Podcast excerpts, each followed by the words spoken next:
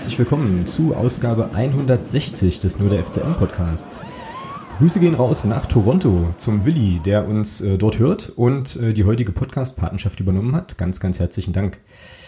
Tja, die nächsten beiden Spieltage sind verlegt. Der letzte wurde unglücklicherweise für den ersten FC Magdeburg noch ausgetragen und brachte eine 0 zu 1 Niederlage für den Club. Darüber sprechen wir heute und natürlich aber auch über das Coronavirus. Äh, wenn ich jetzt sagen würde, das ist in aller Munde, ist das wahrscheinlich ein fieses Wortspiel. Aber jedenfalls den Virus, das Virus und seine Folgen, die man ja nun auch im Fußball äh, zu spüren bekommt, relativ deutlich. Außerdem hat sich ähm, ja jetzt eine gute Stunde ungefähr vor Aufnahme noch Block U mit einem Statement zur aktuellen sportlichen Situation zu Wort gemeldet, über das wir selbstverständlich auch reden werden. Los geht's also im vielleicht vorerst letzten nur der FCM-Podcast mit direktem Fußball-Content. Äh, hallo Thomas, Grüße.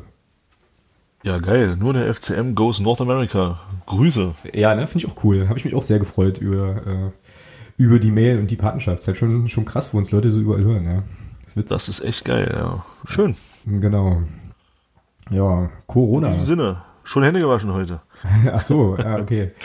Äh, also ja, jetzt unabhängig, unabhängig äh, davon nach Toiletten gehen und so. das ist eigentlich eine geile Frage, die man mal so stehen lassen kann. Ja. Äh, ist die neue Begrüßung auch. Und heute schon Hände gewaschen? Ja, ja genau.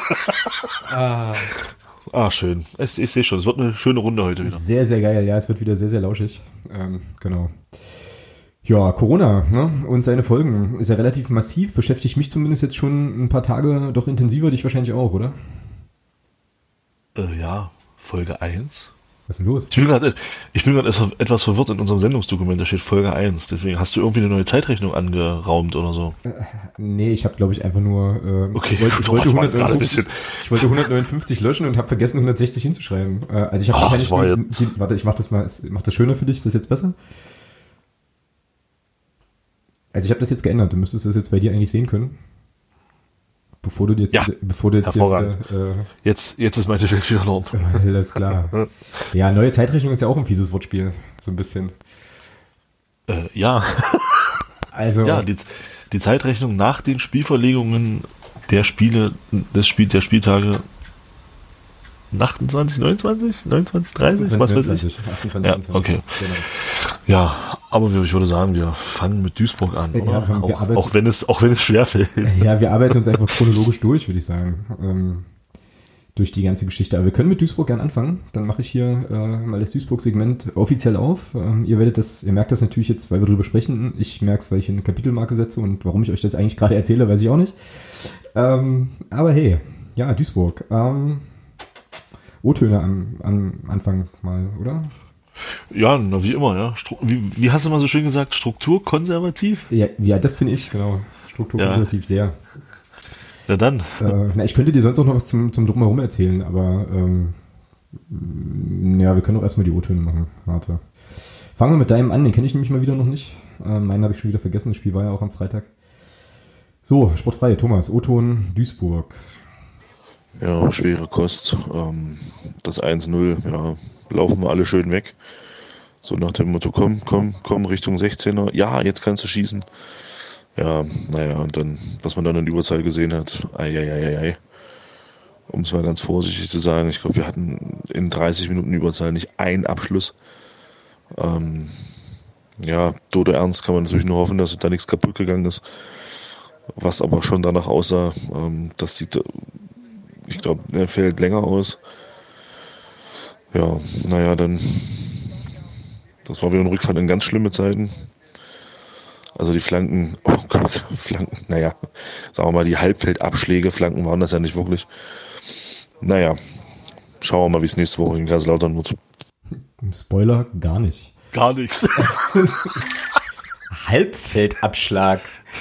Äh, holt mich ab als Begriff, auf jeden Fall. Ähm, ja, sorry, das waren keine Flanken. Deswegen. Ah.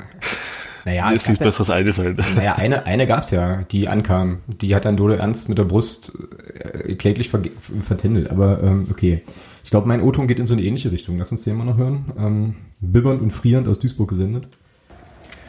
Ja, Grüße aus Duisburg. Ähm, ja, einigermaßen sprachlos sind wir jetzt hier gerade so ein bisschen. Ähm, ja, ich weiß auch nicht. Wenn du in 30 Minuten, selbst in 30 Minuten Überzahl nicht wirklich zwingend werden kannst und dann so die Antwort äh, auf alle spielerischen Probleme, die Einwechslung von Philipp Harand in der 80. Minute ist, um da vorne wenigstens noch einen langen Kerl mit drin zu haben, der vielleicht mal einen aufs Tor nicken kann oder so, dann ist äh, über, unsere Spieler, über unser spielerisches Leistungsvermögen doch einiges gesagt.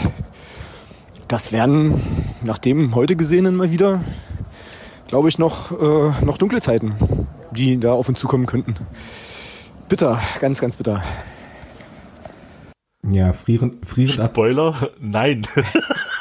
Ja, ne, was, was für Zeiten auf uns zukommen, weiß ja keiner aktuell. Das ist ja gerade so ein bisschen ja, das Ding. Aber ja, auf jeden Fall keine sportlichen Zeiten, von daher. Nee, das ist wohl wahr, ja. Ja, und zu, zu Dodo Ernst äh, wissen wir ja inzwischen irgendwie alles kaputt im Fuß, ja. So. Ja, heftig. Außenknöcheln, irgendwelche Bänder, vier, mindestens vier Monate Pause. Aber auch da, der Zeitpunkt hätte nicht besser gewählt sein können. Äh, ja, pünktlich, pünktlich, zum, zum, pünktlich zum Spieltag 30 wieder fit. Genau, weil er vermutlich kein Spiel verpassen wird. Also Oh man, ja, wir lachen ja, aber eigentlich ist das alles überhaupt gar nicht witzig. Eigentlich ist alles zum Kotzen. Ja, also es ist eigentlich alles Kacke, ne? Äh, Mannschaft spielt scheiße, das Virus wütet, ähm, ach, es ist alles, es ist alles elend. Irgendwie habe ich auch schon wieder das Gefühl, wir reden jede Woche das Gleiche. Ja, es ist unglaublich. Naja, gut, was, Jena, Jena war dann scheinbar doch ähm, so dieser, dieser krasse Ausreißer nach oben. Danke Jena nochmal. Äh, man hat gesehen, das lag nur an euch, nicht an uns. Ähm, äh, ja, naja. Also das war in Duisburg ein Rückfall in ganz, ganz, ganz, ganz schlimme Zeiten. Also äh, das war nichts. Mhm. Naja, das war nichts und jetzt könnten böse Zungen ja auch behaupten, das war vielleicht nichts mit Ansage. Ähm, also als, ich weiß nicht, wie es dir ging, aber als ich auf die Aufstellung schaute, habe ich schon so gedacht, okay, muss, muss, muss eine Idee dahinter geben. Ähm, jetzt bin ich gespannt und es bewahrheitete sich dann so ein bisschen das, was ich irgendwie irgendwie befürchtet hatte. Also es war ja letzten Endes von der Grundordnung her, glaube ich, ein 4-4-2, was er spielen lassen wollte. Ähm, der Pele Wollitz und wir hatten ja Dominik Ernst logischerweise eine Viererkette, der jetzt ein paar Spiele auch gar nicht mehr irgendwie äh, eine Rolle spielt, gespielt hat. Und wir hatten Charles Elie Laprovot im defensiven Mittelfeld, habe ich nicht verstanden. Kannst du mir das erklären? Nee, bei mir ging es da ähnlich. also ich kann es auch nicht nachvollziehen. Also ich fand, also gerade, ähm, klar, Timo Perte ist jetzt wahrscheinlich immer noch wesentlich schneller als wir, aber im Drittliga-Kontext wahrscheinlich auch nicht mehr der schnellste Spieler. Mhm. Keine Frage. Aber ich fand, er hat das gegen Jena, gut, man muss das jetzt natürlich immer ein bisschen mit Vorsicht genießen. Ja. Man muss es ein bisschen relativ sehen jetzt. Ähm, aber er hat das gegen Jena ja ganz ordentlich gemacht auf der Position, nachdem er so die ersten zehn Minuten schon ein bisschen gebraucht hat, finde ich. Aber da hatte das ja als, als äh, linker in, äh, link, halblinker Innenverteidiger eigentlich, finde ich, ordentlich gespielt. Warum man ihn dann jetzt rausnimmt, zumal er ja auch zwei gute Eckbälle geschlagen hat, die direkt zu Ton geführt haben. Mhm, genau. Ähm, warum man ihn dann jetzt rausnimmt, hat, hat sich mir auch nicht ganz erschlossen. Äh, und, das, und die Herausnahme von Björn Rother und Rico Preisinger äh, im Mittelfeld, ich meine, Jasula war klar, war gesperrt, ja, genau. keine Frage. Ja, ja. Aber dann auch noch Björn Rother und also und, und Rico Preisinger rauszunehmen, da habe ich mir dann auch so gedacht, ui, was für ein Plan steckt da jetzt dahinter? Nichts gegen Charles Edel Laprevot, aber das war das erste Spiel diese Saison von Anfang an, oder? Gefühlt. Also. Äh, ich glaube, das war, also jetzt ohne das sofort zu wissen, ich habe es jetzt auch nicht nochmal recherchiert, war das tatsächlich, glaube ich, das erste Spiel vom Beginn an. Er war ja gar nicht irgendwie, also war er wieder verletzt. Ja, äh, eben. Ja. Genau, also, also er hat ja lange, lange gar keine Rolle gespielt. Und dann jetzt auf einmal äh, Dodo, äh, Dodo Ernst, äh, Björn Rother raus und, und, und Rico Preisinger raus. Hat sich mir auch nicht ganz erschlossen, muss ich sagen. Und dann eben auch, aber das hat ja ähm, Pele Wollitz begründet, ähm, auch das, also ich finde, man hätte äh, Solot Conte von Anfang an bringen können, eigentlich in dem Spiel. Also gerade mit dem Rückenwind von zwei Treffern am letzten Spiel. Aber er hat ja wohl scheinbar selber gesagt, dass er draußen bleiben möchte, dass er sich eher als Einwechselspieler jetzt zur Zeit noch sieht. Gut, okay, ja. Äh, aber ich bin der Meinung, wir hätten ihn in der ersten Halbzeit gut gebrauchen können. Duisburg hat uns da gut Räume angeboten, wo ein Solot Conte mit seiner Schnelligkeit sehr, sehr nützlich hätte sein können. Ja, ich Zumindest bis zum 1-0 fand ich schon, dass die uns gut Räume angeboten haben. Fandst du, ja. Also ich fand ja. eher, ich fand eher, da wollte ich jetzt nochmal so drauf hinaus, also dass wir zum Beispiel, nee, halt andersrum, spul das mal zurück, äh, ich fange nochmal anders an. Also wir haben uns äh, Stadion ein paar Mal darüber unterhalten, dass wir so den Eindruck hatten, ähm, also meine ich Fanclub-Kollege Christian und mich, dass der FCM zumindest auch in der ersten Halbzeit so im Mittelfeld kaum mal einen guten Zugriff hatte. So. Ähm, und Räume, naja, also die hätten wir ja so auch mal stoßen können. Ich habe das jetzt nicht, nicht, also aus meinem, aus meiner Kuchenstück-Perspektive da im Gästelog jetzt nicht so wahrgenommen, aber du hast da, du hast ja im Fernsehbild auch nochmal eine andere Perspektive gehabt, ne? So ein bisschen. Oder ich habe es zu negativ in Erinnerung, kann ja durchaus auch sein. Aber ich habe halt schon so, das war nämlich das, was mich, ähm, was mich noch mehr verwirrt hat, als der Umstand, dass Charles Elie Laprevot von Beginn an spielte, war die Tatsache, dass ich irgendwie nicht verstand, warum man in der Halbzeit nicht, nicht komplett umstellt, weil ich fand, wir kamen da an keiner Stelle irgendwo vernünftig mal so richtig durch und, und im Mittelfeld schon gleich gar nicht. So. Ja, ja, eben. Und von daher, ich hab's, also, naja, dann wollen wir gleich aufs Tor kommen, dass wir hier nicht so lange. Nee, ich würde sagen, wir kommen erstmal noch zu, zu schönen Sachen in dem Spiel. Ähm, ich fand die Spruchband, äh, Ja, okay, ja. den, den Spruchband-Marathon der Duisburger fand ich geil. Mhm. Da waren richtig gute Dinger dabei. Ja, da waren auch ein paar richtig, richtig schräge Sachen dabei. Also die Geschichte mit den Kinderpornos zum Beispiel, das hätte ich jetzt, fand ich jetzt nicht Ja. so cool. Aber was ich großartig fand, war das Ding mit Hannes. Ja, super. Das war, also ganz, das war richtig stark. Also ich glaube, das hat es so von keiner Fanszene bisher gegeben, in dem, also so mit, mit so einer klaren Aussage. Mhm. Zumindest nicht, wenn man gegen uns gespielt hat. Ich finde, ähm, hast du bestimmt mitbekommen, beim VfL Halle hat man da ja auch ein sehr interessantes, äh, sehr interessante Tapete am Wochenende präsentiert. Ja, wollte ich gerade ansprechen, genau. Ja. Ähm, ich fand auch die Begründung interessant, ähm, warum sie das getan haben. Ich weiß nicht, ob du die gelesen hast. Nein. Nein, äh, dann suche ich die raus und lese die nachher mal vor. Ähm, fand ich auch sehr interessant äh, und, und würde da und kann da auch voll mitgehen mit dem, was sie da schreiben. Also das war schon sehr, sehr, sehr, sehr stark, finde ich. Also auch von Duisburg, um jetzt mal beim Duisburg-Spiel zu bleiben. Ich suche derzeit mal das äh, Statement von den von dem VfL Halle Jungs raus. Ja, stand nicht Ähm, einfach ja. irgendwie HFC im Maul aufmachen, Gerechtigkeit für Hannes und seine Familie. Ja, irgendwie sowas, genau, aber ich fand das cool. Also ich fand, wie gesagt, die Begründung, ich muss, ich such's mal raus. Äh, das ist, glaube ich, recht leicht zu finden. Ja, naja, und ansonsten kann man ja zu, zur ersten Halbzeit eigentlich, finde ich, mir fällt jetzt gar nichts weiter ein, außer das Gegentor. Also ich wüsste jetzt nicht, was da jetzt an Spiel, spielerisch noch ganz, ganz toll gewesen sein Ja, kann. nix. Also ging mir ähnlich. Es gab tatsächlich, also war das nicht noch in der ersten Hälfte? Das war aber nach dem Gegentor, glaube ich, dass dieses, diese vorhin schon angesprochene Chance von, von Dodo Ernst nach einer Flanke von Kostli, glaube ich. Ähm, das war noch in der Ah, ersten ich- Halbzeit, ja. Aber Ich gut. hab's gefunden. Hm?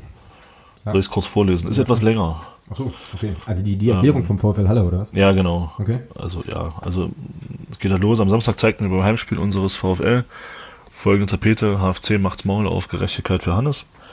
Da uns diesbezüglich einige Reaktionen erreichten, möchten wir kurz Stellung zur Motivation, diesen Spruch zu zeigen nehmen. Dass Hannes aus der Fanszene des FCM sterben musste, weil der FCM-Fan FCM-Fan war, ist bekannt. Dass diejenigen, die unter Umständen für seinen Tod verantwortlich waren, beziehungsweise zumindest wissen, wie Hannes zu Tode kam, bei der Aufklärung des Falls nicht helfen, weil sie ebenfalls Fußballfans sind oder genauer Ultras, ist auch bekannt.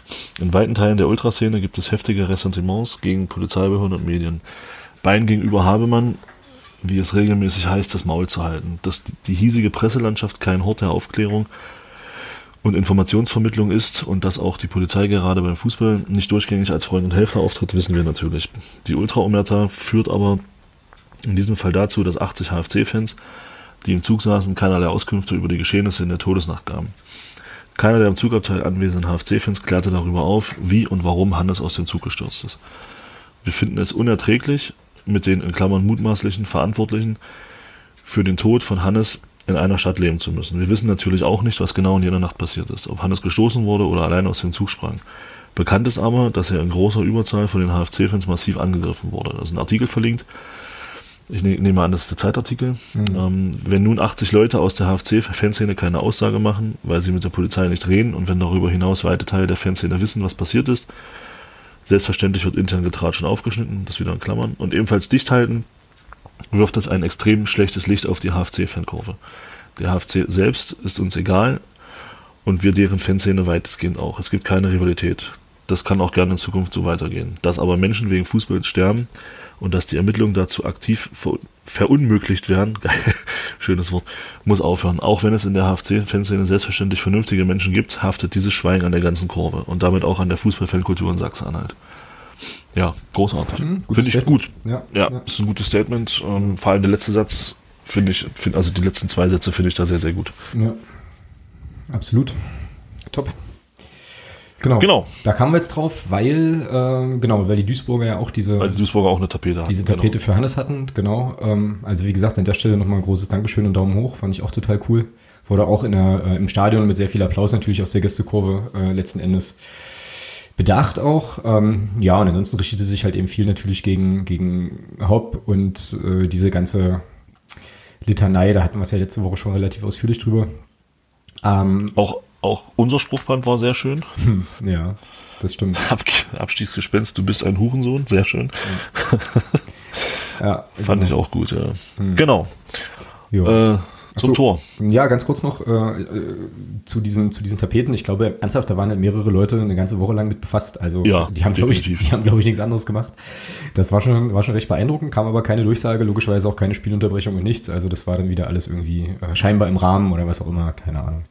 Naja, DFB halt. nicht, was wollen. Willst du machen? Ja, Gegentor. Ähm, Gegentor, Ja, Gegentor. funktioniert so, dass ähm, sich eine Geil. ganze Weile irgendwie alles im Mittelfeld abspielte und eigentlich jetzt Torraumszenen wirklich eher Mangelware waren, aber auf beiden Seiten. Also auch, ich fand jetzt auch, dass Duisburg jetzt nicht wahnsinnig viel äh, Ballett nach vorne gemacht hat. Die hatten natürlich so schon ihre, ihre Momente, aber da war jetzt nicht so viel dabei, wo du halt in den ersten 26 Minuten dachtest, ach du grüner, äh, grüne Neune, hier schlägst gleich ein. Ja, und dann kommt halt die 26. Minute. Ich weiß jetzt nicht, wie viele Pässe es waren. Ich glaube, es waren drei oder vier im Mittelfeld. Und dann marschiert der äh, Yassim Balla, äh, Ben Balla, was übrigens ein überragender Name für einen Fußballer ist, äh, an der Mittellinie einfach mal los. So, jetzt kommst du, Thomas. Ja, dann läuft er durch, läuft weiter, weiter, weiter, weiter, weiter Und dann kommt auch mal kommt- Tobi Müller. und, und kommt circa 19 Meter vorm Tor zu einem schönen Abschluss und schlänzt das Ding schön ins lange Eck. Hm. Ja. Ja. Ich dachte mir nur, ich dachte mir nur so, so 30 Meter oder 25 Meter vom Tor, dachte ich mir nur so, äh, wie wäre es, wenn da mal einer rangeht? Äh, das dachte ich mir dann auch noch 22 Meter vom Tor. ja, dann schlug's ein.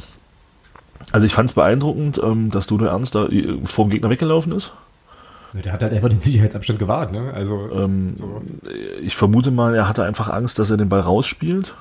Mhm. Kann sein, da war ja oben noch einer frei ne, auf der, auf Ja, Flügel. aber, aber ich weiß nicht, ich weiß nicht, ob das im heutigen Fußball so ist. Ich meine, bei mir ist es lange her und ich habe auch ganz, ganz, ganz tief gespielt im Vergleich zu den, zu den Jungs, die da bei uns im Verein spielen. Aber ich habe mal gelernt, äh, wenn du in der Abwehr einen Weg zustellst, immer den direkten Weg zum Tor. So, und das habe ich da in dem Moment vermisst. Ähm, läuft er so, so halb, halb rechts vor ihm her und, und, und, und hat halt Angst, dass der Ball rausgeht. Wenn es da eine kurze Absprache gibt, geht er drauf, Tobi Müller schiebt raus aus den, auf, den, auf den Außenspieler und es passiert nichts. Mhm. Genau. Und äh, ja, es gibt keine Absprache, alle laufen weg. Tobi Müller weiß halt auch nicht so richtig, wie er sich verhalten soll, rückt dann raus, aber dann ist es zu spät. Und dann schlägt es ein und dann denkst du dir so, hm, Ja. mit Ansage, würde ich sagen. Genau. Ja, ja, Im Fernsehen siehst du ja dann, äh, also in der Wiederholung, beziehungs beziehungsweise bei den Highlights, äh, sieht man ja dann noch, dass Tobi Müller dann schon auch noch rausrückt. Also ich glaube, die Idee, Ja, die Idee gibt's irgendwie immer noch, äh, Gegenspieler, der direkt aufs Tor marschiert, vielleicht irgendwann zu stoppen, aber da war es halt zu spät, weil er da schon im Schuss war. Ähm, ja, war halt, äh, war halt bitter und vor allem wissen wir, also ich weiß gar nicht genau, das wievielte Spiel das jetzt schon irgendwie war, wo wir in Rückstand geraten. Das ist ja auch irgendwie so eine, so eine Sache, vielleicht, die vielleicht auch so die Geschichte der Saison so ein bisschen erzählt. Ähm, das wievielte Spiel in Folge vielleicht sogar auch ähm, so äh, statistikaffine Menschen werden das natürlich jetzt sofort wissen. Naja, und das ist dann irgendwie immer, also es ist ja immer so ein Schlag ins Kontor, weil du dir so denkst, okay, wie will diese Mannschaft hier zwei Tore schießen? So, also, ne, das ist, also zumindest ist das der Gedanke, bei dem ich mich dann immer ertappe, was natürlich auch nicht so richtig geil ist, aber eben auch, äh, ja, so alltagsempirische Erfahrungen der ganzen Saison bisher so, so sind und es hat sich ja diesmal leider auch wieder bewahrheitet, ja.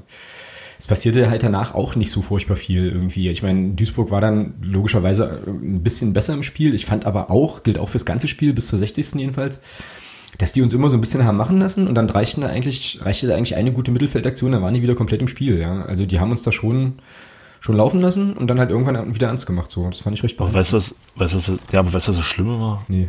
Also ich finde, du hast Duisburg schon angemerkt, dass die mit der Verunsicherung von drei Niederlagen in Folge ins Spiel gegangen sind und wir waren in keinster Weise in der Lage, das auch nur im Ansatz zu nutzen. Naja, ja. Die waren schon, also du hast das schon gemerkt, die waren schon verunsichert. Eben aufgrund der Situation, dass sie selber drei Spiele in Folge verloren haben vorher. Und du fährst du dahin und Ja, wir fahren dahin um drei Punkte zu. Ja, war nicht zu sehen. Sorry. Ja. Also ich habe ich hab nicht gesehen, dass wir da was mitnehmen wollen. Nicht. Gar nicht. Mhm. Ja, und wie gesagt, es wurde ja jetzt auch, also ich weiß nicht, wie das auf Deutsch heißt so, aber dieses In-Game-Coaching-Gedöns, äh, also halt die Idee, nochmal was umzustellen oder vielleicht auch nochmal, ja, weiß ich halt nicht, einen Rico Preisinger oder einen äh, Björn Rother nochmal zu bringen oder wie auch immer, da war ja auch sehr auch wenig passiert. Ich glaube, naja, der erste Wechsel war halt Conte, der äh, für Sören Bertram kam, der, der kam zur Halbzeit. Der keinen guten Tag hatte, was passiert, ne? Also ich meine, ist ja nicht jeder gleich gut drauf. Ähm, dann kam logischerweise, müssen wir auch gleich nochmal drauf kommen, nach der Verletzung von Dominik Ernst äh, gab es halt, gab's halt einen Wechsel. Da kam, wer nochmal ganz schnell? Jemand. Ein Spieler? Ein Spieler? Einer unserer Feldspieler? Na, Möschel kam da. Möschel kam da. Ah, okay. Klar. Möschel kam und der tauschte dann, glaube ich, also sie ging halt irgendwie auf die Child-Position und der ging dann, glaube ich, in die Kette. Irgendwie so war das. Weil nämlich Möschel äh, ja dann auch noch einen überragenden Pass auf, wie ich fand, einen überragenden Pass auf Conte spielte. Äh, in der einen Szene, in der Conte dann frei vom Tor der Meinung ist, nochmal in die Mitte legen zu wollen, statt einfach mal drauf zu kirschen. Kommen wir vielleicht auch nochmal zu. Ähm, genau, und da war der letzte Wechsel in der 80. Minute halt Philipp Harand. Und ich will das jetzt, möchte das nochmal aufgreifen, weil es ja auch in meinem O-Ton war. Ich möchte das jetzt nicht falsch verstanden wissen, als irgendwie Diss gegen Philipp Harand. So ganz und gar nicht. Überhaupt nicht. nicht. Aber ich habe mir dann so gedacht, okay, du hast jetzt noch 10 Minuten zu spielen, spielst hier, also dilettierst dir hier 20 Minuten in Überzahl irgendwie einen ab und äh, wenn ich, also jetzt kannst du mich wieder korrigieren, weil du weißt das aus Erfahrung auch besser, aber wenn ich mhm. dann so einen Move mache, dass ich den Haarrand in der 80. einfach vorne reinstelle, ist das für mich das Eingeständnis von spielerischem Unvermögen. So, also weil dann ist doch irgendwie, also ich verstehe das schon auf der einen Seite, zu sagen, naja, das ist jetzt halt auch ein Mittel und ähm, kann man ja durchaus machen. Auf der anderen Seite zeigt mir das ganz deutlich, okay, spielerisch kommen wir jetzt hier nicht weiter. So. Jein. Okay. Jein. Äh, das, ich finde ich find das gar nicht so doof, äh, zu sagen, wir haben mit Philipp Harand noch jemanden, der auch noch kopfballstark ist, hast du zwei Türme da vorne drin. Das Problem ist nur, es kam nichts, was äh, verwertbar hätte sein können. Ja, ich meine, Harand, also Weil, einen Abschluss hatte Harand ja schon, der ging dann halt so ja, über, über die Latte. Ja, okay. Ein, ja, stimmt. Aber ansonsten haben wir ja haben wir ja versuchte Flankenbälle in, in, sonst wohin geprügelt. Also hey, aber das ist mehr, das sind mehr Abschlüsse als äh, Anthony Rotschen in 45 Minuten in München hatte. Also ich meine, weißt du? Das stimmt auch wieder. Anderes Thema, der war übrigens gar nicht im Kader. Ähm, ja. Möchte ich auch gleich nochmal drauf zu sprechen kommen, was das eigentlich bedeutet. Aber wie auch einer, wie auch einer unserer beiden ähm, sofort weiterhelfenden äh, Winterverpflichtungen, nicht? Was macht denn der eigentlich die ganze Zeit, der Steininger? Ja, krieg wahrscheinlich von Mike Franz erzählt, du hilfst uns sofort weiter. Keine Ahnung, ich weiß es nicht. oh Mann, ey. Ah, ja, sorry. Nee, es ist, es also ganz ehrlich, das ist halt wirklich nur noch mit, mit geilem Humor zu ertragen. Ja, das ist. Also, große Klappe, wir holen nur Spieler und dann, naja, ist egal. Äh, ja, dann kam die Verletzung von Dode Ernst, ja, auch ja, noch dazu. Genau, genau. Was jetzt mit Haran schon durch? Ich habe dich jetzt wieder doof unterbrochen, ne? Und so. Ja, ja, nee, alles gut. Also, alles gut. Also, prinzipiell sinnvolle taktische Maßnahme. Äh, fand, fand, ich fand das schon, aber dann müssen natürlich, dann musst du natürlich auch Flanken bringen, die diese Stärken, die du dann auf dem Platz hast, dass, dass du die auch nutzen kannst. Aber wie gesagt, wir haben ja die Dinger sonst wohin geknallt. Mhm. Ja. Genau, und dann kam halt in der 60. Minute die äh, krasse Verletzung von Dominik Ernst. Dazu gibt's ein bisschen eine Vorgeschichte. Ähm, es gab in der ersten Halbzeit schon, eine, also nochmal anders. Dominik Ernst wurde das ganze Spiel über relativ hart angegangen. Und da gibt's ja die, äh, hm. die These, dass das zu tun hat mit dem, ähm, mit irgendeinem Spiel, wo, wo er den Stoppelkamp mal umgemäht hat äh, irgendwie. War das, ich weiß nicht, ob das das Hinspiel war oder das letzte Spiel in Duisburg. Weiß, nee, muss das Hinspiel gewesen sein. Ähm, Hinspiel, ja. Genau. Weil letzte Saison war er ja noch nicht da. Und ähm, da gab es schon ordentlich Stimmung. Also äh, sozusagen von der Gegentribüne. Also er hat ja in der ersten Halbzeit haben wir ja auf die, auf die Duisburger Kurve gespielt. Dementsprechend war seine Seite die Gegentribünenseite. Und da gab es schon ordentlich Stimmung. Ähm, gegen ihn so, das hat man schon, schon gemerkt, hat gut auf die Socken bekommen und dann äh, tritt der, der Engin, wieder Engin übrigens, Grüße an Christian Beck, ähm, ihn da. Nee. Oder? Nicht? Im Hinspiel, im Spiel, wo Christian Beck weg war, das der Enes, Enes Hajiri oder so. Achso, okay, na dann, okay, ja, dann nehme ich das, das zurück, aber auf jeden, also auf jeden Fall flackt er den da um äh, wie Sau. Im Stadion, also für mich war das im Stadion natürlich nicht zu sehen. Ne? Also ich habe nur gesehen, okay. Oh, das sah böse aus. Äh, okay, äh, faul und Dominik Ernst steht erstmal nicht wieder auf, halt nicht so geil. Ähm, dann kamen die Menschen mit der Trage und der Dominik Ernst wurde ja, das ist ja dann, glaube ich, auch im Duisburger Fanforum äh, dokumentiert worden, wurde äh, auch wüst beschimpft. Also auch als er sozusagen auf der, auf der Trage lag, gab es da äh, relativ harte Ansagen auch nochmal ihm gegenüber, bis man dann wohl auch in Duisburg erkannte, dass das eine, eine schwerere Verletzung ist. Ähm, ja, und haut ihn da äh, vollkommen unmotiviert weg von hinten, also ohne, also ohne jegliche Chance auf irgendwas, was ansatzweise Leder ist stellt sich hinterher Ja, der hin, Schuh. Na, okay. Ja, okay. der Schuh. Stellt sich hinterher Vielleicht. hin und tut so, als, als wüsste er gar nicht, was halt Sache ist und bricht ihn da alles. Ja. Also unfassbar. Ähm, ich weiß nicht, ob man so weit gehen kann, ihm eine Absicht zu unterstellen oder Körperverletzung Nein. oder sonst irgendwas. Also, weiß also ich nicht. Ich, nehme, aber- ich nehme ihm ab, dass er ihn nicht verletzen wollte. Ja. Das, das, willst, das, das willst du nicht. Kein, aber das Foul, äh, dazu sagen, das war keine Absicht. er versucht ihn ja erstmal äh, am Trikot festzuhalten, vorher schon. Das klappt dann nicht. Und dann langt er zu. Und da ist es mir auch scheißegal, ähm, ob er ihn am rechten Fuß treffen wollte oder am linken oder was auch immer. Er tritt ihm damit voller Absicht aufs Standbein. Ja. Und was jetzt beim Dodo Ernst kaputt ist, wissen wir alle. Ähm, und äh, ja, und damit ist die rote Karte völlig berechtigt. Und ich finde auch die Strafe von die Strafe von fünf Spielen absolut angemessen. Ich hätte nicht gedacht, dass der DFB da so oder das DFB Sportgericht da so, so drastisch ist. Ich hätte echt mit maximal vier Spielen gerechnet, eher mit drei. Dass es da jetzt fünf Spielesperre gibt, finde ich da schon sehr, sehr angemessen. Also das kommt, kommt, ist, eine, ist eine gute Strafe für das, für so ein Foul, definitiv. Ja, genau. Ja. Naja, und dann ging es halt äh, 30 Minuten in die Überzahl. Und das war schon erstaunlich. Also das fand ich schon wirklich krass. Das ist, also es gab zwar sowas wie, ich weiß nicht, ob ich das Zug zum Tor nennen möchte, aber also es gab schon den Versuch jedenfalls, den Ball in Tornähe zu bringen. Aber Alter, 30 Minuten nicht einen ordentlichen Knall, wie auch immer, äh, Großchancen, Torschuss. Also ich meine, okay, Duisburg Tabellenführer, gut und schön und so, aber Nein, nee, weißt du, nee, sorry, nee, nee, lass ich, lass ich tatsächlich in dem Spiel nicht gelten.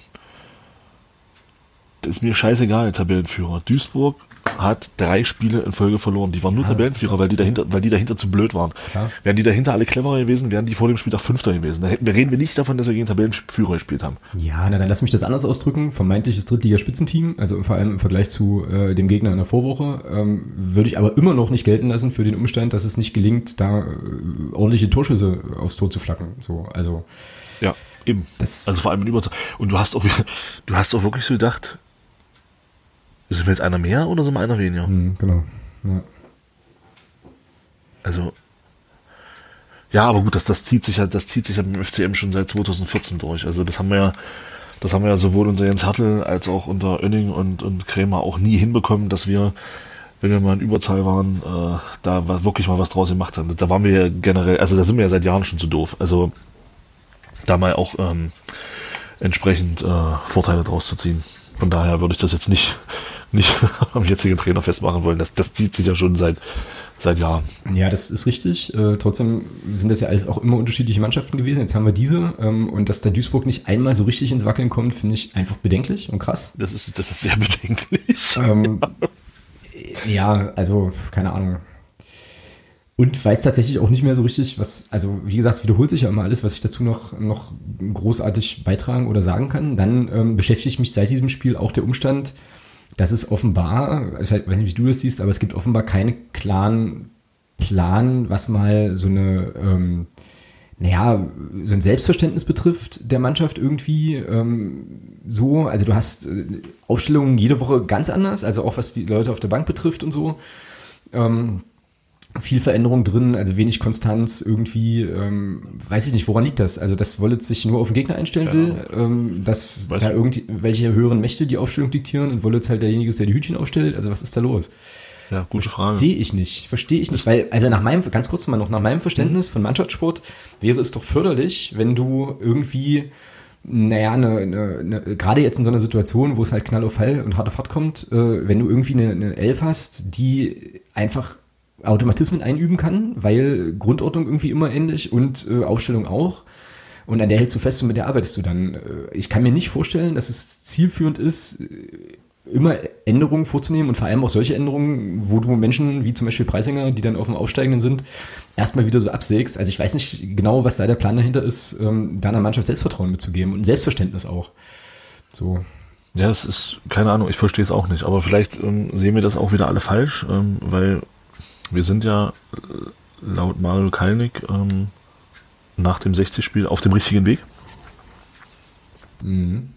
Ja, wurde ja so gesagt. Von daher, ähm, ich frage mich zwar immer noch, was der richtige Weg ist, aber ähm, weil wir gehen, äh, der, der, Weg führt uns immer weiter nach unten gerade, punktetechnisch.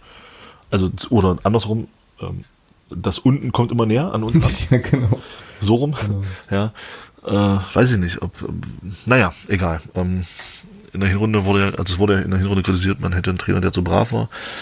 Jetzt haben wir einen Trainer, der scheinbar nicht brav ist. Jetzt haben wir aber das Problem, dass wir immer näher in Richtung Abstiegszone rutschen.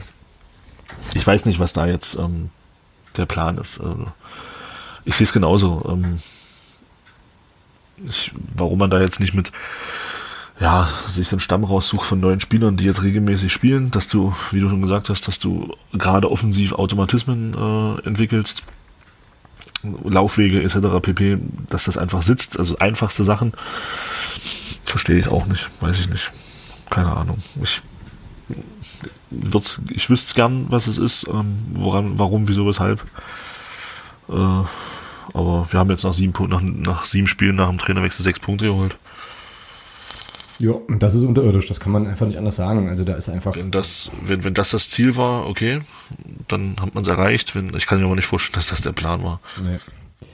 Ja, gut, hilft ja auch nichts. Das ist ja sowieso äh, erstmal. Nee, nee, darum geht's. Es, es ist halt nur krass, äh, wie sehr das bei uns jetzt aussieht. Ähm, ohne, ich will da jetzt gar keinen Namen, mir geht's da jetzt nicht um, um Krämer und Wollitz oder um, oder um was auch immer. Mir geht's einfach um den Fakt, dass es schon interessant ist, was bei uns passiert und auch was in Braunschweig passiert. Den Flügmann hat man ja aus ähnlichen Gründen entlassen wie bei uns. Das ist schon kurios. Ich weiß nicht, ähm, ob wir das Thema Partnerstadt da nicht ein bisschen zu genau nehmen mhm. in Braunschweig. Ja. Weil die Begründungen von, von der Entlassung von, von Flügmann in Braunschweig waren ja ähnlich. Keine spielerische Weiterentwicklung.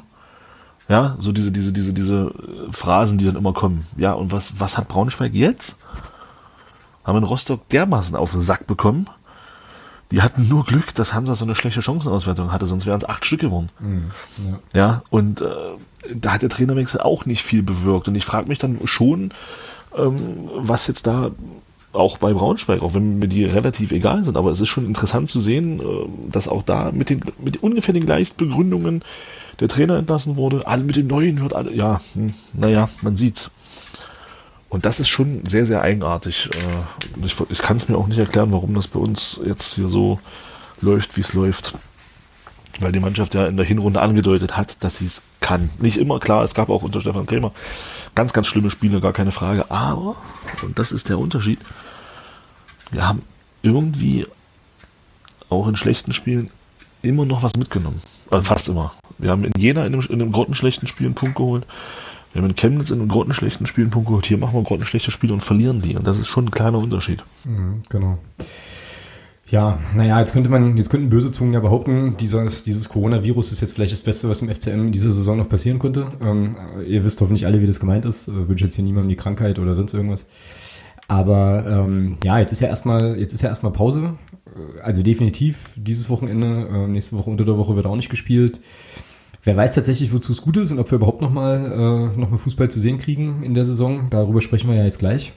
Vielleicht auch dieses Jahr. Ja, im äh, kombinierten sonstiges Aufreger der Woche und was ist ich nicht noch, was Segment. Ähm, ja, und ich würde sagen, wir machen Duisburg zu, ne? weil es jetzt alles ja, gesagt. Reicht. Wird jetzt auch nicht euphorischer. nee. wenn wir noch weiter, wenn wir da noch weiter rumdoktern. Genau, und äh, jetzt wäre ja normalerweise an der Stelle im Podcast die Stelle, an der wir über den ersten FC Kaiserslautern sprechen würden. Ähm, übrigens, da, wie ihr sicherlich jetzt schon gemerkt habt, ist es mir nicht gelungen, äh, noch einen Gast äh, zu akquirieren. Das hat leider nicht funktioniert. Ähm, aber ist vielleicht doch gar nicht so tragisch, weil das Spiel ja sowieso nicht stattfindet. Und ähm, wir hatten uns jetzt überlegt, wie gesagt, das war halt Hörer, äh, Quatsch, äh, Aufreger der Woche und äh, sonstiges im Prinzip zusammenwerfen können, weil äh, ich glaube, diese ganze Corona-Diskussion ist schon einen ganz dicken Aufreger der Woche wert, ist auch äh, der Themenwunsch unseres Podcast-Paten gewesen, dass wir darüber ein bisschen sprechen und ich denke, das können wir dann jetzt alles in einem in einem Rutsch und Abwasch mal, äh, mal machen. Bevor wir das tun, darf ich aber tatsächlich noch was Positives erzählen. Ich darf mich nämlich noch bei Matthias bedanken. Der ist neuer Unterstützer bei uns und neu dazugekommen und äh, ja, hat natürlich da auch nochmal ein großes Dankeschön verdient. Ähm, der Willi wollte von uns eigentlich wissen, wie, ähm, also dadurch, dadurch, dass jetzt das Aus dieser Großveranstaltung verkündet wurde, welche Ideen es denn gäbe, den FCM außerhalb des Stadions und dennoch im Spiel zu unterstützen. Naja, die Frage klärt sich jetzt erstmal von selbst, weil es keine, also auch erstmal keine Spiele gibt. Wie gesagt, ähm, dementsprechend gibt es jetzt auch, ich glaube, in, war das nicht in Valencia oder in Sevilla, war das nicht irgendwo, wo sich Menschen draußen trafen und dann von Valencia. Valencia, Valencia. genau. Ich muss, ich muss, es ist, ich muss es kurz, sonst vergesse ich Ja, hau raus. Ich, ich finde die Schlagzeile einfach, einfach, nur, einfach nur witzig. Also es ist nicht witzig, aber ich finde. Okay, ist doch witzig, hau raus. AS Rom erhält vor Europa League Spiel beim SC Sevilla keine Landeerlaubnis. ja, genau. Das ist geil. Nein, es ist nicht, aber gar nicht komisch, trotzdem ist es witzig so.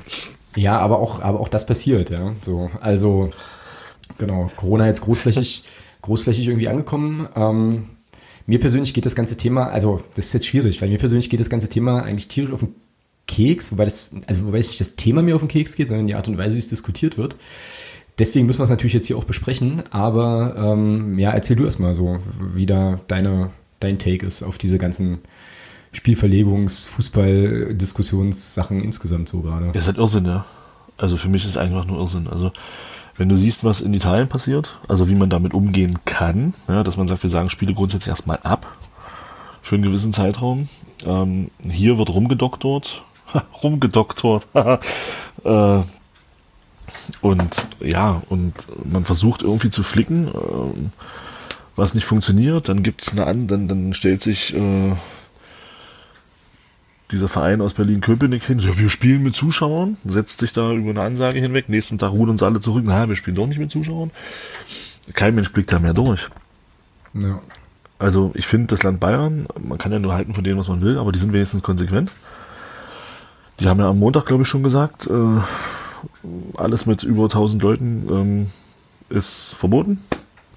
Und damit auch sämtliche Fußballspiele. Also nicht verboten, sondern darf halt keiner hin. Und äh, ja, das ist alles so konsequent inkonsequent. Und was der, was, was die DFL da macht, muss ich sagen, das ist schon ein ziemlich krasses Ding. Dass man sagt, das ist uns egal. Ähm, was Zuschauer, dann kommen die halt nicht rein. Äh, wir können ja alle Fernsehen gucken. Wir haben TV-Verträge und an die müssen wir uns halten. Rums, das war's. So. Äh, ja. Was dann eventuell sein könnte, wenn Spieler sich, wenn Spieler erkranken, mhm. was wir jetzt genau. in Hannover haben. Genau oder Betreuer dann erkranken. Ähm, es muss ja nicht zwingend ein Spieler sein, es reicht ja ein Betreuer, der an der Mannschaft dran ist. Dann ist ja die Regelung vom, vom, vom Gesundheitsamt oder vom Robert-Koch-Institut die Empfehlung zu sagen, zwei Wochen Quarantäne. Mhm. Alle, die irgendwie mit beteiligt waren. Ja, dann kannst du den Spielbetrieb einstampfen. Genau. Das war's dann. Also eigentlich müsste Hannover, wenn die sich jetzt dran halten, an diese, müsste Hannover jetzt, müssten die Spieler zwei Wochen in Quarantäne. Die dürften dann nicht spielen. Interessiert aber keinen, weil das muss ja weitergehen.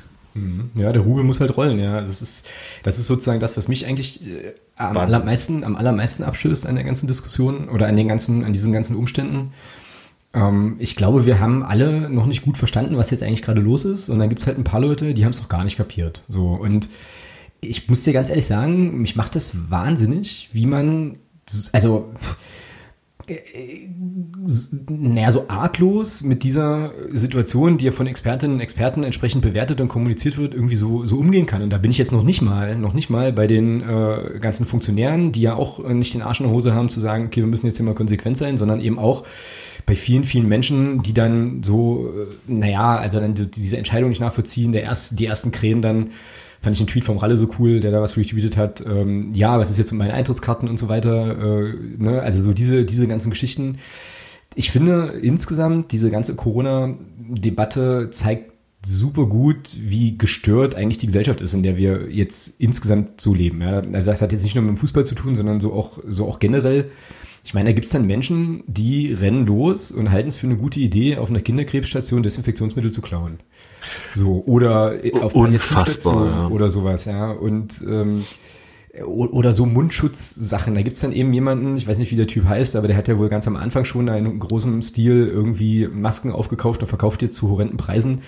Also das ist auf so vielen verschiedenen Ebenen widerlich, dass mir dafür eigentlich die Worte fehlen. So Und ähm, ich glaube, dass Fußballspiele jetzt eigentlich so das geringste unserer Probleme sind gerade. Ähm, ich glaube, da kommen noch ganz, ganz andere Sachen auf uns zu. Äh, jetzt kann man natürlich, muss man ja auch immer so ein bisschen vorsichtig sein, weil man ja dann gleich in so eine Panikecke gestellt wird und so weiter. Ne? Aber ich weiß nicht, ich bin ja generell eher ein wenig risikofreudiger Mensch. Ne? Und äh, wenn jetzt eine Behörde sagt, wie zum Beispiel in Magdeburg, wir untersagen jetzt erstmal Veranstaltungen mit tausend Leuten oder mehr, dann nehme ich das erstmal ernst. So und denke mir so, okay, das machen die ja nicht, weil die Langeweile haben, so, sondern weil da mit Sicherheit irgendwas, äh, irgendwas dahinter steckt. So, ja.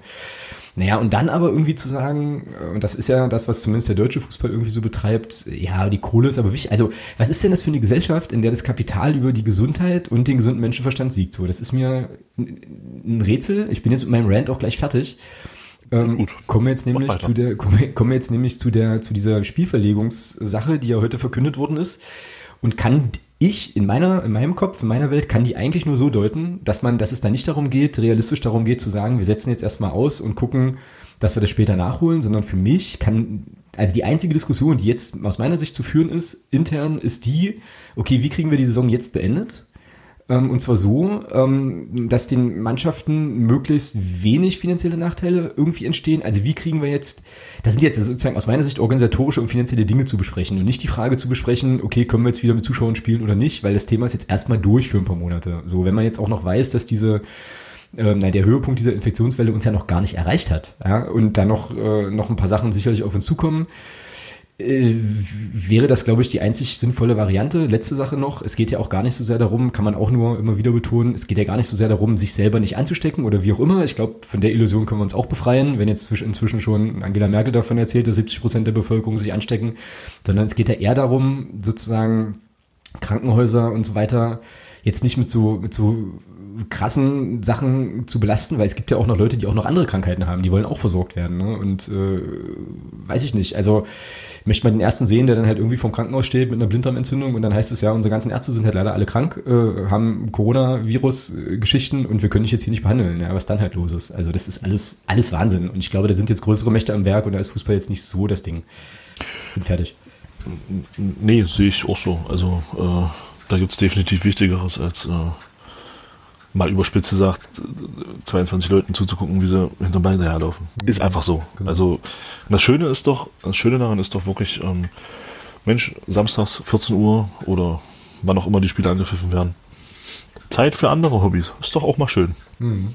Also vorausgesetzt, es gibt andere Hobbys. Ähm, nein, also ich finde auch, äh, das ist schon, das ist schon Irrsinn und nochmal zu dem, was du gesagt hast mit den, mit den äh, mit dem ganzen Zeug, was da aufgekauft, geklaut etc. Ein Kollege hat erzählt, in Halberstadt hat man sich in einem Rossmann geprügelt, weil äh, hat man sich, haben sich zwei Typen um die letzte um die letzte Flasche Desinfektionsmittel geprügelt. Mhm. Ja, ja, ja, das ist aber sozusagen Vorbote ja, für das, also, was, glaube ich, noch, noch kommen kann. Also dann so Ressourcenkämpfe, die auch auf der Ebene ausgetragen werden. Das ist halt das Schlimme. So. Und das, was du, das ist halt das auch das, also was, was mich so massiv anwidert, aber das zeigt eben auch diesen, ja, das zeigt eben auch dieses, ja, den modernen Fußball die ersten Reaktionen gingen nur darum, was passiert finanziell. Mhm, genau, genau. Es ging nicht darum, äh, wie schützen wir jetzt die Menschen am besten äh, vor was auch immer. Nee. Es ging nur darum, wie können wir jetzt, äh, wie können wir das finanziell jetzt retten. Und das ist Wahnsinn. Das ist schlichtweg Wahnsinn. Das ist in der ersten Reaktion, wahrscheinlich auch in der zweiten und der dritten, nur darum geht, wie man finanziell die ganze Scheiße retten kann. Ich habe ja immer, ich habe ja immer gehofft, ähm, dass, dass das Thema Doping diesen, diesen ganz, diese ganze Blase Profifußball mal zum Platzen bringt und dass mal eine Neuordnung gibt. Vielleicht schafft es ja Corona. Mhm. Ja, habe ich nicht so viel Hoffnung, muss ich ganz ehrlich sagen. Vielleicht schafft es ja Corona. Ja. aber ich meine, also an dieser Sache, also das, was jetzt passiert, siehst du ja so viel, was halt einfach, was halt einfach krass ist. Ich meine, ich kann schon ernst nehmen, dass natürlich in der dritten Liga ähm, Zuschauereinnahmen nochmal eine ganz, ganz andere Rolle spielen als Fernseheinnahmen und natürlich auch, wenn jetzt dieses, wenn wir jetzt die Saison sofort beenden und da gibt's jetzt keine, ähm, ich sag mal, Auffangideen äh, finanzieller Art, wie auch immer, dass es natürlich dann Vereine geben wird, die da richtig Probleme kriegen, weil du musst auch Angestellte bezahlen, du musst die Spieler bezahlen mit allem drum und dran. Deswegen, wie gesagt, wäre ja meine Idee, jetzt erstmal darüber nachzudenken, wie kann man das irgendwie versuchen, ansatzweise abzufedern, dass da nicht alle in Konkurs gehen. So, ähm, Ja, Weißt du, aber also, also das kann ich, ich kann, ich kann schon verstehen, warum man darüber nachdenkt. Ich kann aber nicht verstehen, warum man dann sagt, Grüße nach Leipzig zum Beispiel auch oder was auch immer, ähm, naja, wir machen jetzt hier einfach so weiter, als wäre nichts. Als würde jetzt so ein Virus vorm Stadion Halt machen, wir können hier lustig Fußball gucken und 90 Minuten später kommt der, äh, marschiert er dann hier durch. Also es ist auf so vielen verschiedenen Ebenen irre und meiner Meinung nach wirklich fahrlässig, dass ich da, ja, dass mir da die Worte fehlen. Ist halt so. So. ja, ist definitiv so. Ich meine, das betrifft ja auch, alle, also betrifft ja letzten Endes alle Bereiche. Ne? Wenn wir jetzt mal vom Fußball weggehen, wenn ich jetzt eine Firma leite, ein mittelständisches Unternehmen mit 100 Mitarbeitenden und äh, von denen werden jetzt irgendwie 50 krank, kann ich auch zumachen. Ähm, Gibt es genauso existenzielle Ängste, die man genauso ernst nehmen muss. Leute, habe ich heute auch gelesen, bei Twitter vergisst man ja auch Menschen, die zum Beispiel von ja, weiß ich nicht, so Künstler, ne? Künstler, Künstlerinnen, die von Konzerten, Auftritten, Lesungen, sonst irgendwas leben, jetzt nicht auftreten können, kein Geld verdienen können, betrifft das ähnlich. Also das ist, äh, naja, also die Fragen, die gestellt werden, sind meiner Meinung nach die falschen und ich glaube, man müsste eher darüber reden, wie gesagt, wie kriegt man es irgendwie, wie kriegt man es irgendwie als Gesellschaft, als Gemeinschaft hin, da irgendwie, da irgendwie einen Weg zu finden. Aber zu fragen, kann jetzt bei, bei Eintracht gegen Basel, können jetzt Zuschauer oder nicht oder so, das, das ist durch. Also sorry, das ist einfach durch. Ja. Naja. Also wo ich ja auch, wo ich ja auch äh, schmunzeln musste in der ganzen Debatte. Ähm, Liverpool spielt ja heute Champions League gegen Atletico Madrid. Mhm. Ja, zu Hause auch. Ne? Ja, und die haben ja gestern äh, Pressekonferenz gemacht. Und da war dann ein, ein Journalist aus Madrid. Er hat dann den Jürgen Klopp gefragt, ob er sich Sorgen macht, äh, weil ja in, in Spanien ist die Situation schon sehr angespannt, was das Thema angeht. Also da sind ja Schulen, Schulen ga- landesweit geschlossen etc. pp. Also da, die sind schon einen Schritt weiter als bei uns. Und ähm, hat ihn dann gefragt, äh, ob er Angst davor hat, also dass vielleicht die Spieler durch Körperkontakt etc. pp., weil im Fußball ist ja ein Kontaktsport, ähm, äh, dass da seine Spieler sich da anstecken können. Und dann hat er eine sehr interessante Frage gestellt. Äh, warum, wenn dann die Situation in Spanien so ist, also wo er her ist, hat er gesagt, er ist aus Madrid. Und dann hat er ihn, hat er ihn gefragt, ja, aber wenn die Situation so ist, wie sie es schildern, warum sind sie denn dann hier? Ja, gute Frage. Ja, ich musste da wirklich sehr, sehr schmunzeln, weil ich mir so dachte, ja genau, warum setzt du dich in ein Flugzeug? Ja, wenn du weißt, es ist bei dir so, vielleicht bist du ja selber auch, ja, und da siehst du halt diesen ganzen Wahnsinn, ja, also Show must go on, ja. Ja, und ich glaube aber, das ist ja das, was ich vorhin meinte. Ich glaube, das ist halt eine Sache, die wir einfach auch noch gar nicht verstanden haben, dass das eigentlich, also was heißt eigentlich, dass es uns alle, jeden individuell einzeln auch betrifft. Also ich meine, ich war letzte Wochenende auch in Duisburg und danach in, äh, in Arnheim noch zwei Tage, war da abends auch noch im Stadion und und und, ja. Also Ich nicht. so du, also ich bewegt, hab, hab mich da auch draußen bewegt. Gut war vielleicht jetzt noch nicht, vielleicht noch nicht ganz so so dramatisch, wie es jetzt im Prinzip in den letzten Tagen irgendwie wurde, keine Ahnung. Aber klug war das nicht, ne? So. Und im Prinzip müsstest du jetzt überlegen, okay, also jede jede einzelne Geschichte, die du so machen kannst, gehst ins Kino, gehst in die Kneipe, wie auch immer, kannst du das machen oder nicht? Ist das sinnvoll oder nicht? Ne? Wir hatten heute auf Arbeit auch die Diskussion, sollten wir eigentlich überhaupt alle hier sein? Ne? Oder sollten wir nicht lieber, äh, wenn das jetzt nicht irgendwie mega systemrelevant ist, halt einfach nicht nicht da sein und so. Also diese Diskussion oder die Frage, die Jürgen Klopp da gestellt hat, ist halt schon berechtigt. Und ich glaube eben, wie gesagt, ich wiederhole mich jetzt hier äh, vielfach, äh, dass wir alle noch gar nicht verstanden haben, was das für Einschnitte bedeuten wird, äh, mit denen wir alle da wohl werden leben müssen in den nächsten mindestens Ja. paar Monaten. Wir sind da ja noch am Anfang. Wir sind ja noch lange nicht da, wo Italien schon ist. Ja, an der Stelle. Das, das wird dann tatsächlich spannend. Also, was passiert bei uns, wenn es so sein sollte wie in Italien, wo es ja scheinbar in einigen Krankenhäusern schon drunter und drüber geht. Ähm, sprich, äh, die Leute halt nicht nach Hause gehen, weil sie Angst haben, ihre Familie anzustecken. Ärzte, Pfleger, Schwestern, alles, was dazugehört. Schon heftig. Ja. Das ist schon echt krass. Also ich glaube, und ich glaube tatsächlich, ich war ja anfangs auch, auch einer von denen, die sagt, Mensch, übertreibt doch nicht so und äh, Grippe ist viel schlimmer. Und naja, inzwischen, nachdem ich dann auch den einen oder anderen Podcast gehört habe, zu dem Thema, muss ich sagen, hm, okay, da hast du ein bisschen daneben gelegen. Äh, und äh, ich finde auch, dass diese, diese, es wird ja teilweise auch so Leute, auch so Kollegen von mir, ja, diese ganze Hysterie, nee, ich finde, es macht niemand Hysterie, finde ich nicht. Ich finde, dass man, dass man schon auch medial, finde ich, jetzt mal weg von den, von den Boulevardidioten, aber dass man medial schon das Ganze sehr, sehr äh, verantwortungsvoll begleitet, finde ich. Also zumindest das, was ich so lese und höre, da macht jetzt keiner einen riesen Fass auf und betreibt hier Panikmache oder sowas. Ich finde, das ist schon sehr, sehr gut begleitet, auch das ganze Thema. Mhm. Indem man eben auch äh, Virologen zu Wort kommen lässt und, und Experten zu Wort kommen lässt und eben nicht nur so, so Deppen wie mich zum Beispiel auf der Straße, ja, die, ihr wisst ja, wie das ist. Und also, das ist schon, finde ich, auch gut begleitet medial. Da macht keiner jetzt ein Fass auf und macht da jetzt irgendwie ein riesen Ding draus. Ja, begleitet das schon sehr, sehr sachlich.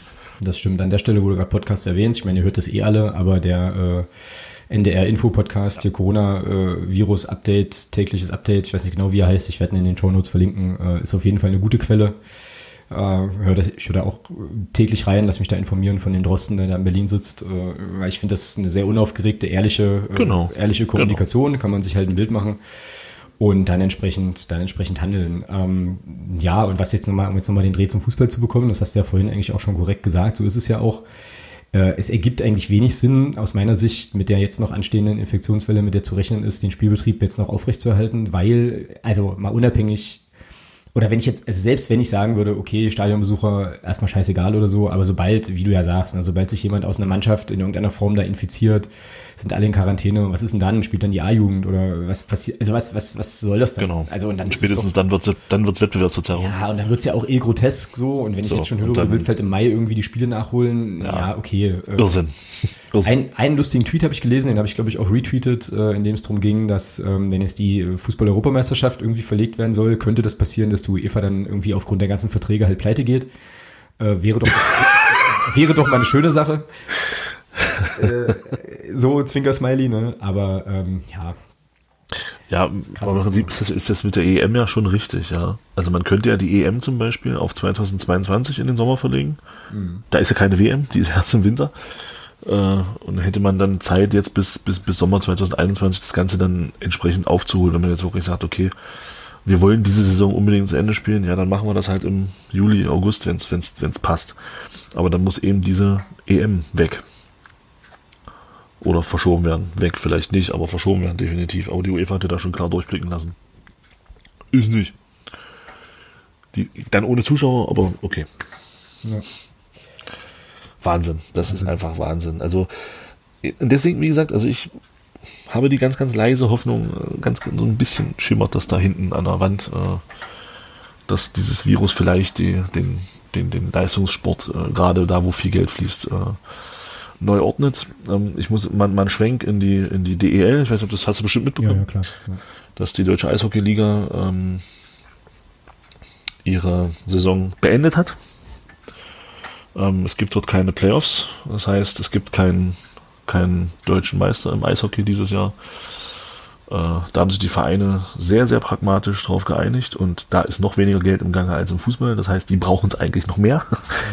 ja, und da geht das recht, äh, recht einfach. Ne? Da ist man sich einig, da sagt man, okay, wir machen das und äh, möchten hier niemanden gefährden, möchten auch keine, keine, ja, keinen unlauteren Wettbewerb, also machen wir das Ganze. Muss natürlich auch dazu sagen, ähm, das darf man dabei nicht, nicht vergessen, so sehr ich das auch lobe, du hast natürlich im Eishockey in der DEL das große Glück, dass du keinen Ab- und Aufstieg hast. Mhm, genau. Du hast da eine geschlossene Liga und da kannst du natürlich sowas auch einfacher mal machen, gar keine Frage. Mhm. Aber ich finde den Weg, den die gehen, trotzdem ähm, absolut löblich und auch beispielhaft. Genau. Naja, und die DEL sieht ja anders, ne? wie gesagt. Also sie machen dann eben, machen dann eben ihre Spiele ohne Zuschauer, macht ja nichts. Fernsehgeld fließt ja trotzdem, fließt sogar wahrscheinlich noch mehr, weil die, also, naja, weil die Einschaltquoten einfach höher sein werden, weil Leute dann eben gucken und so. Ähm, sehr, sehr bedenklich das alles. Ähm, und ja, eben auch keine konsistente Linie im gesamten deutschen, deutschen Fußball. So.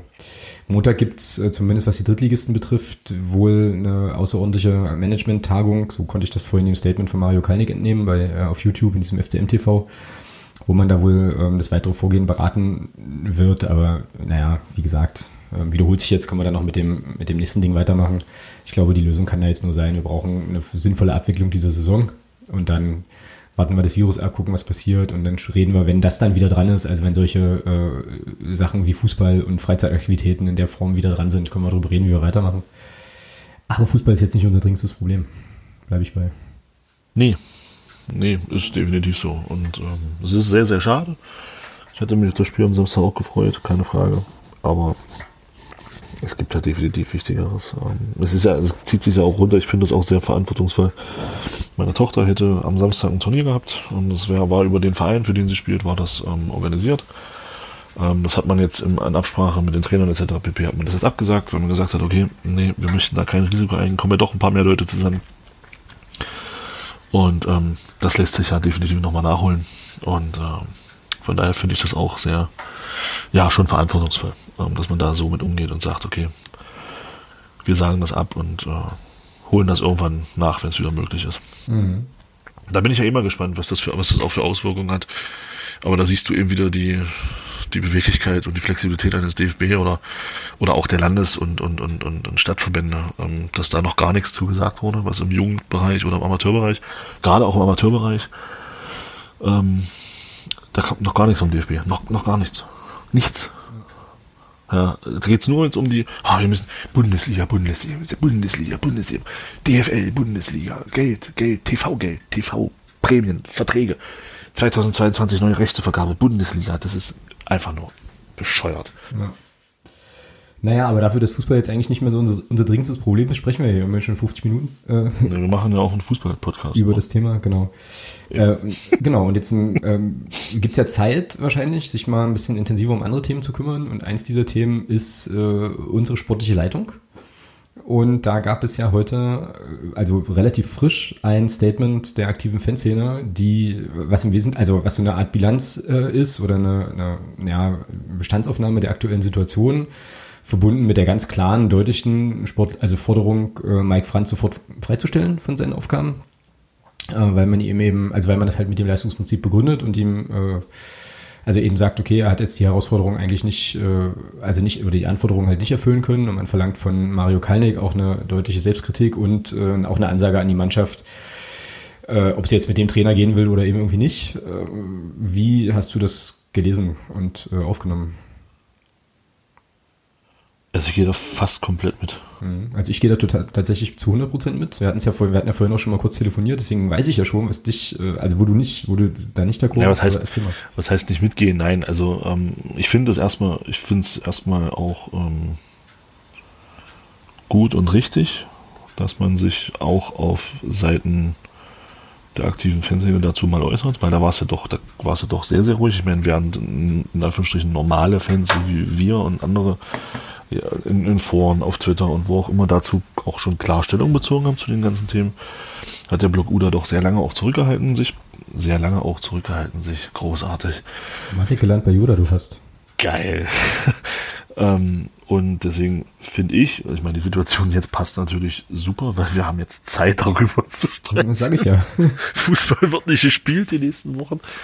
Ähm, ja, da gehe ich äh, wirklich im Großen und Ganzen komplett mit, was ich so, ähm, klar, wir haben vorhin auch drüber gesprochen, über, über Peter Wöllitz. Ich hab, möchte ihn da noch so ein bisschen raushalten aus der ganzen, aus der ganzen Kritik, ähm, weil auch bei ihm sehe ich das, also das ist mein Ding, so sehe ich das, ähm, sehe ich auch so, ich soll, man sollte ihm schon zehn Spiele Zeit geben, so wie ich das, so wie ich persönlich das bei jedem Trainer mache, bei uns, äh, der hier herkommt, ähm, und dann halt mal gucken, also da gehe ich nicht so ganz mit. Das ist mir ein bisschen, ja, nicht zu dolle, aber das will ich damit nicht ein, um Gottes Willen. Aber da, also da würde ich mich noch ein bisschen zurückhalten. Und das andere, was ich da noch hatte, fällt mir jetzt gerade nicht ein. Äh, ich überfliege es auch gerade nochmal, ich finde es jetzt gerade nicht, müsste ich schneller gucken. Aber was, was ich, also was ich eben auch sage, und das, da gehe ich voll mit Block U mit, ist die Geschichte Mike Franz hat das Amt als sportlicher Leiter im Mai 2018 übernommen. In seiner nüchternen Bilanz stehen neben dem Zweitliga-Abstieg und vier durchwachsenen Transferperioden auch für diesen kurzen Zeitraum unglaubliche drei Trainerentlassungen. Und das ist genau das, äh, wo ich auch sage, äh, das, äh, ja, es ist in Meinung einfach zu viel, ähm, weil es waren, Jens Hertel wurde entlassen aus bekannten Gründen. Ähm, Stefan Krämer wurde dann entlassen, mit, mit Michael Oenning wurde nicht verlängert. Ja, aber irgendjemand hat ja, gut, Jens Hattler war schon da, aber irgendjemand hat ja die anderen Trainer geholt. Mhm. Ja, und ähm, es ist dann immer ziemlich einfach, seine eigenen Fehler, die man macht, damit zu kaschieren, indem man sagt, ja, schmeiß mal einen Trainer raus. Ja, ist immer das einfachste Mittel. Ähm, kannst einen Strich machen. Trainer ist immer das schwächste, schwächste Glied in der Kette. Hm, das ist ja. Heute. Äh, aber das ist halt das, wo mir das Hinterfragen auch, auch komplett fehlt. Also zumindest nach außen. Ich weiß nicht, wie da in, intern diskutiert wird, auch innerhalb der Gremien, aber das kommt mir viel zu kurz, da mal drauf zu gucken, äh, inwieweit ähm, hier eben auch Personalentscheidungen getroffen werden, die dann nach einem halben Jahr nichts mehr wert sind, beziehungsweise wo man jetzt eben sieht, ähm, dass der Wechsel an sich, unabhängig von den Personen, äh, scheinbar doch ein Fehler war. Und da fehlt mir einfach die, die, komplette Selbstreflexion auch. Da stellt man sich dann lieber großkotzig in Interviews hin und sagt, na, wir haben es euch doch gleich gesagt, dass wir gegen Abstieg spielen. Nach dem, ich weiß nicht nach welchem Spiel das war, äh, nachdem man aber im, im, im, Januar noch davon gefaselt hat, äh, dass man sich mit dem Einstand der Weltplatz nicht zufrieden gibt und dass man mehr will, ja, stellt man sich da hin und sagt, wir haben es doch gleich gesagt. Also, nee, das ist halt einfach. Ja. Diese ganze Situation, die da entstanden ist jetzt, also seit Dezember, muss ich sagen, ist das ist das ganze Bild, was man abgibt, auch nach außen hin ähm, kein, kein, Posit kein positives. Und ich frage mich, ich meine, ich kann mich da auch komplett täuschen, aber ich frage mich dann schon, ähm, inwieweit Berater von Spielern und auch Trainer äh, auf so ein Gebärden gucken. Mhm. Ja, das frage ich mich ja schon, frage ich mich ja schon länger. Ähm, so, beziehungsweise also, habe ich mich das ja schon gefragt, als diese Trainerentlassung dann im Dezember publik wurde und so. Also, glaube ich, die Frage hier im Podcast auch gestellt, was heißt das jetzt eigentlich für potenzielle Neuzugänge? Also, das ging damals um die Wintertransferperiode äh, und so weiter. Also ein gutes Licht wirft das alles nicht, das ist keine Frage. Ähm, ich muss sagen, dass ich dieses Statement von Block U eigentlich so, wie es da steht, komplett unterschreibe. Ähm, und zur Personalie Wallets, da unterstelle oder da vertraue ich jetzt einfach drauf, ähm, dass Block U äh, da vielleicht auch noch, keine Ahnung, in irgendeiner Form näher an der Mannschaft ist, als ich das jetzt einschätzen könnte, was da irgendwie ist äh, oder wie auch immer ähm, oder wie da das Verhältnis ist.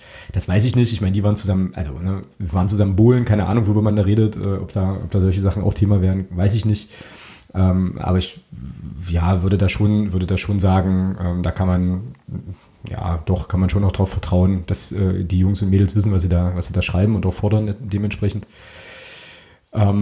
Ich nochmal auf einer, auf einer anderen Ebene möchte ich vielleicht nochmal alle Sportjournalistinnen und Sportjournalisten, die momentan diese ähm, Ultras sind Kacke äh, und gehören aus dem Stadion entfernt, Welle reiten, äh, auch nochmal sehr stark auf dieses Statement hinweisen, weil ich finde, das ist eine absolut nüchterne, absolut sachliche, absolut korrekte Bestandsaufnahme der Situation. Das ist eine klare Forderung, die da, ähm, die da eben formuliert wird, die auch begründet wird mit allem drum und dran. Also ich weiß nicht, das ist eine, eine Sache, andere Fanszenen handhaben das sicher anders, ne, mit wütenden Spruchbändern, mit irgendwelchen krassen äh, Pyro-Abrissen, äh, whatever, ne. Block U macht's halt so, sagen halt hier, das ist jetzt das Ding.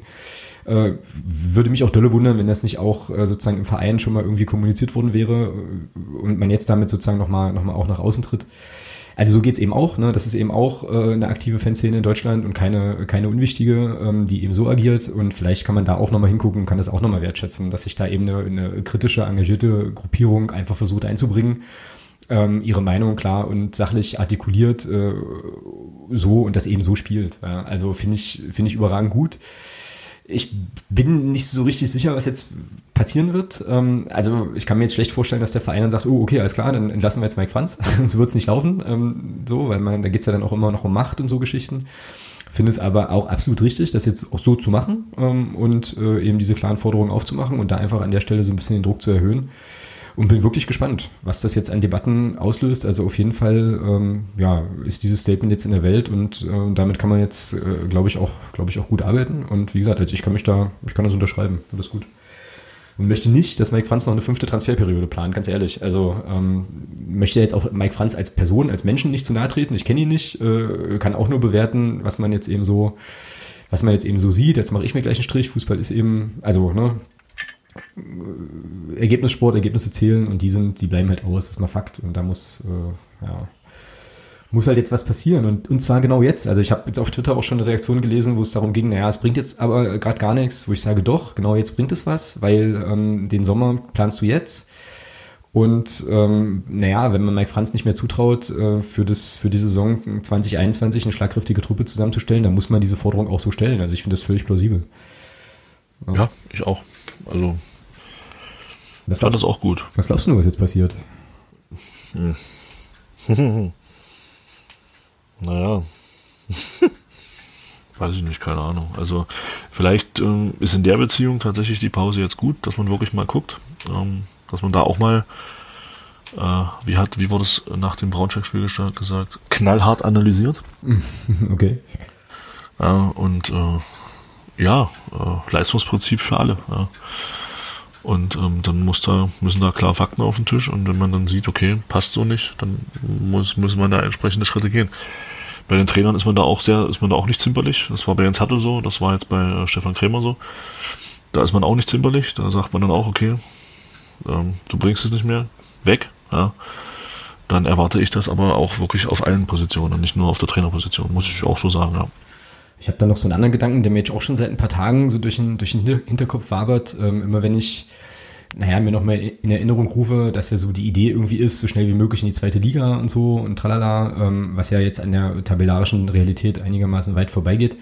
Aber der Gedanke, den ich da so hatte, war, ich, dass ich das relativ gefährlich finde, jetzt den Anspruch, also nach einem Jahr zweite Liga, was jetzt nicht so glücklich gelaufen ist, so den Anspruch zu formulieren, da gehören wir irgendwie hin.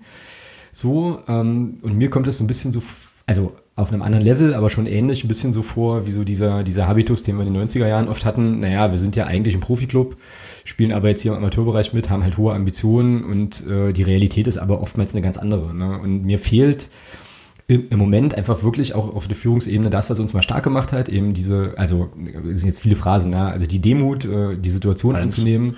Zwei ja, das halt so, also das sozusagen so zu spielen, wie es eben einfach ist. Ne? Ich meine, wir sind jetzt in der dritten Liga, wir stehen, wir sind im Abstiegskampf, wir haben eine Mannschaft, die offenbar, äh, was weiß ich, mental, spielerisch nicht dazu äh, oder nur schwer dazu in der Lage ist, die Aufgaben entsprechend zu bewältigen. Und das sind die Fakten, die auf dem Tisch liegen und über die sollten wir reden und nicht über irgendwelche Geschichten von, naja, wir haben halt einen hochpotenziellen, also einen hochpotenten Kader mit ganz, ganz vielen tollen Leuten. Na, wenn das so wäre, dann würden wir nicht auf Platz äh, Schieß mich tot stehen, sondern woanders so. Ne? Und ja, also ich glaube, das so zu machen, wie es jetzt eben einfach ist, wäre, wäre mal heilsam und jetzt nicht irgendwie immer irgendwas, also immer passiert es ja auch nicht, aber irgendwie, naja, da so ganz andere Ansprüche zu formulieren. Ich finde das gefährlich, mir kommt das bekannt vor. Ähm, und Wir hatten das alles schon mal, ja. Ja, und deswegen, also, ja. Ja, ja.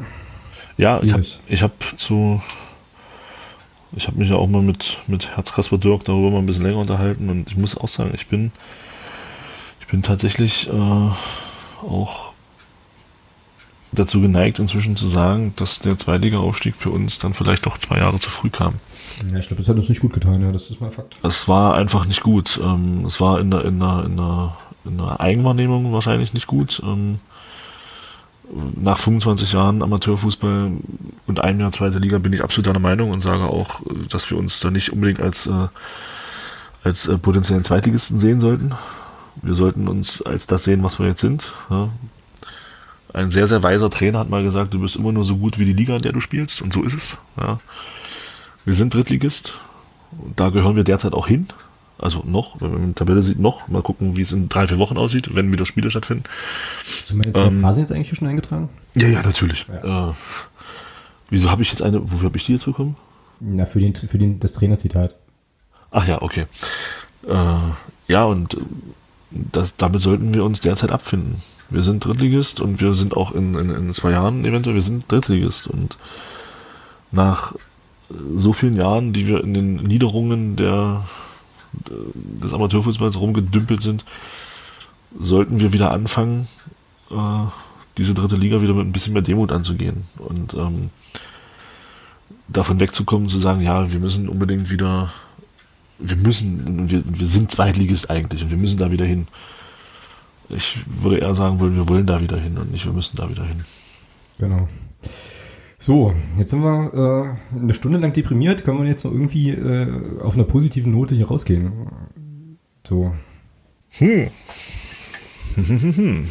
naja, ich sag, ich sag mal so, äh, das ist jetzt wirklich auch ein bisschen böse, aber ähm, es kann Samstag zumindest nicht schlechter werden als letzten Freitag. Ja? Das ist wahr, ja. Weil wir spielen nicht. Ja? Ähm, Wobei das schon interessant gewesen wäre gegen Kaiserslautern, die ja nur nach dem Trainerwechsel auch wieder auf dem absteigenden Ast sind. Äh, also auch da hat der, ist der Trainerwechsel. Ja. Mhm.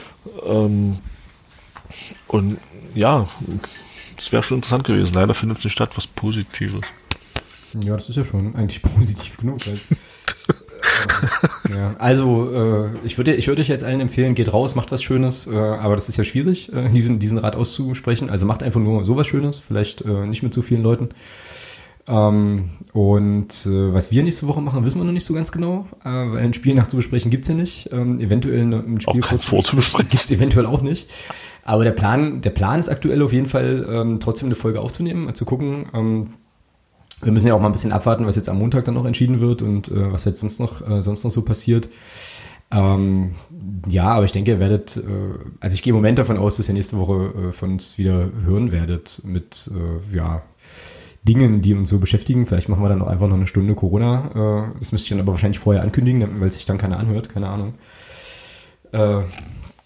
Genau, gucken wir also, gucken wir also einfach mal. Ja, vielleicht, vielleicht was, ja, vielleicht was, um, um in dem, um in dem Kapitalsprech zu bleiben, Uh, der okay. im Fußball vorherrscht. Stefan Krämer ist von der Gehaltsliste. Ach, stimmt, genau, das ist auch was Positives. Der ist jetzt wieder in Uerdingen, Grüße. Er ist jetzt wieder in Uerdingen. Ja, Genau. An der, Ja. an der Stelle auch nochmal Grüße, Grüße an den Jens, der mir dann äh, auf Twitter äh, eine Direct Message schickte mit eben diesem Link, dass Krämer jetzt wieder verpflichtet wurde. Und der ist ja nun Uerdingen-Fan, ne? Und der Satz dazu war, äh, alle bekloppt. Oder warte mal, nee, warte, jetzt, jetzt müsste ich es richtig zitieren, jetzt tue ich es raus. Warte. Das war nicht das, was er.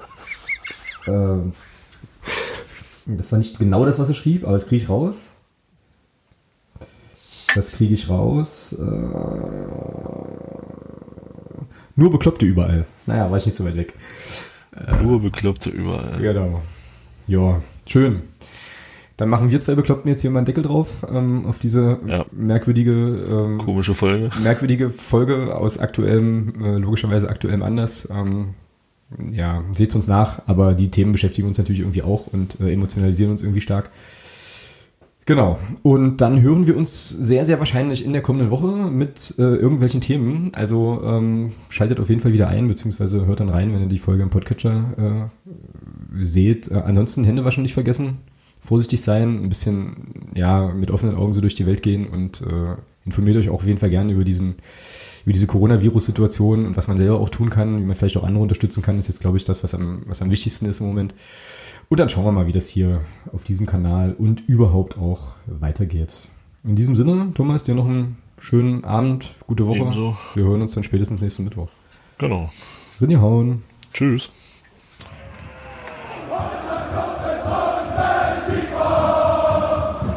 Marcano!